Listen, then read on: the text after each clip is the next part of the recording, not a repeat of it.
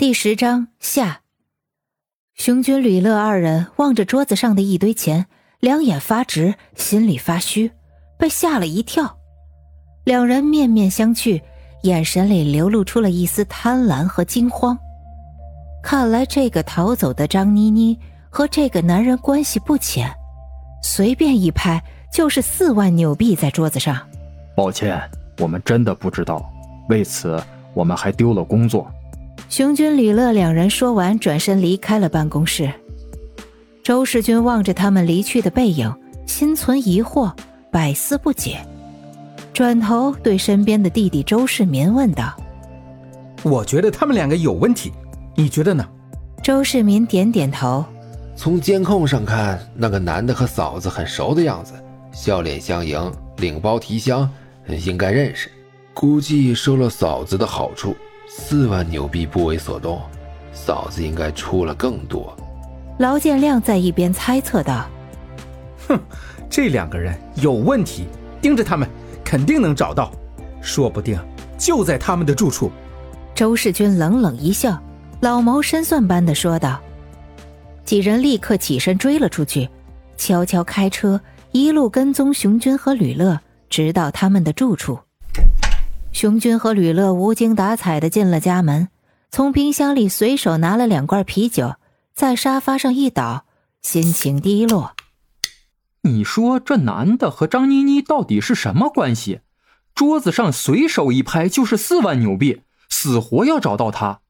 吕乐打开啤酒，郁闷的说道。熊军在沙发上一躺，仰头望着天花板，自言自语道：“谁知道？”说不定是个要债的，也许那女的欠了几个亿逃到新西兰的吧。我看不像，对她我印象深刻，长得清纯可爱、朴素大方，欠债不可能。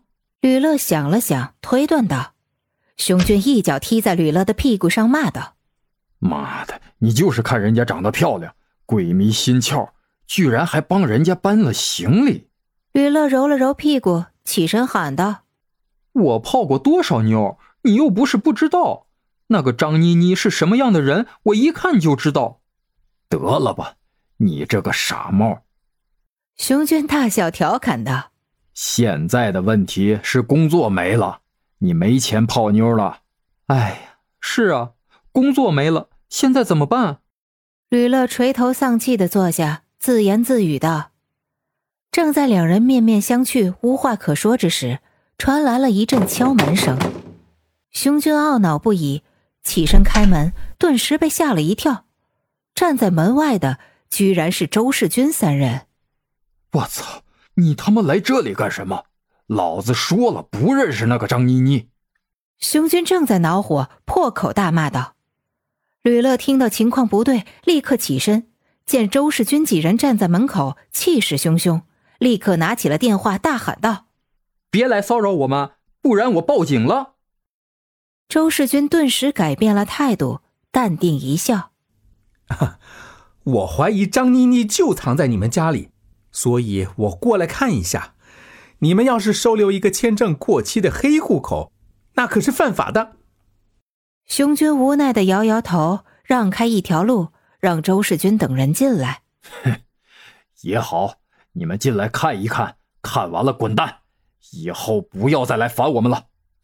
周世军等人进了房间，认认真真的搜索了一遍，见没有什么异常情况，面面相觑。行了吧？没找到吧？滚蛋吧！别再来烦我们，不然报警了。吕乐冲着周世军大喊道。周世军转身走到吕乐面前，冷冷一笑。哈哈，我断定你和张妮妮有关系，监控记录清清楚楚，你在她房门口等了一个小时，然后帮她抬的行李箱送她出了酒店。吕乐被问得哑口无言，周世军大手一挥，带着其他两人离开了房子。熊军猛地关上了门，和吕乐两人四目相对，满脑怒火。哥，现在怎么办？周世民上车发动车子问道：“继续盯着他们。”一定会有线索，强龙难压地头蛇，能不能找当地人帮忙？你出国已经有十年了，国外的情况你了解。周世军点燃一支烟，深吸一口，从车窗里望着熊军旅乐的住处，咬牙切齿：“嗨，嫂子的旅游签证已经过期了，要真想留下来，就一定要办移民。嫂子的英文也不好，肯定会找说中文的移民顾问啊。我明天把新西兰所有会说中文的移民顾问都联系一遍，一定会有线索。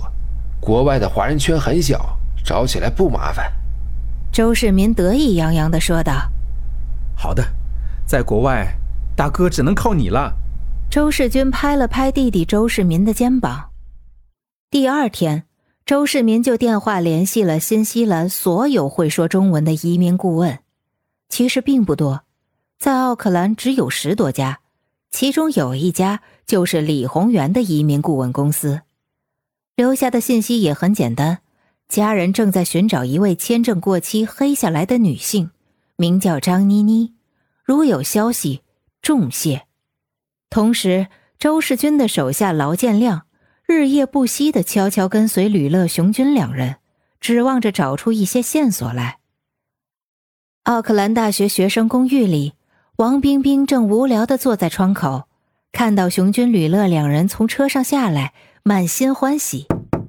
随着一阵敲门声，两人带着买好的菜料进门做饭，表情严肃，就连平时嬉皮笑脸的吕乐也一本正经。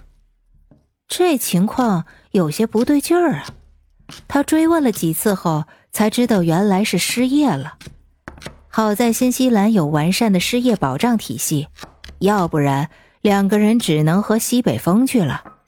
你们明天开始不用来了。真的，我现在已经能稍微走几步了，赶快把工作的事情办好，要不然收入不达标，你就不能给女朋友办团聚移民了。汪冰冰望着熊娟焦急的说道。熊军认真的切菜烧饭，什么话都没说，只是转头看着王冰冰，无奈的微微一笑：“没事没事，熊哥向来顶天立地，是条真汉子。”现在是换个工作发财的机会，吕乐在一边安慰道。望着熊军切菜的背影，王冰冰竟然情不自禁的热泪盈眶。吕乐见此情形，先是愣了一下，后来突然明白了过来，心里琢磨着：这下事情麻烦大了。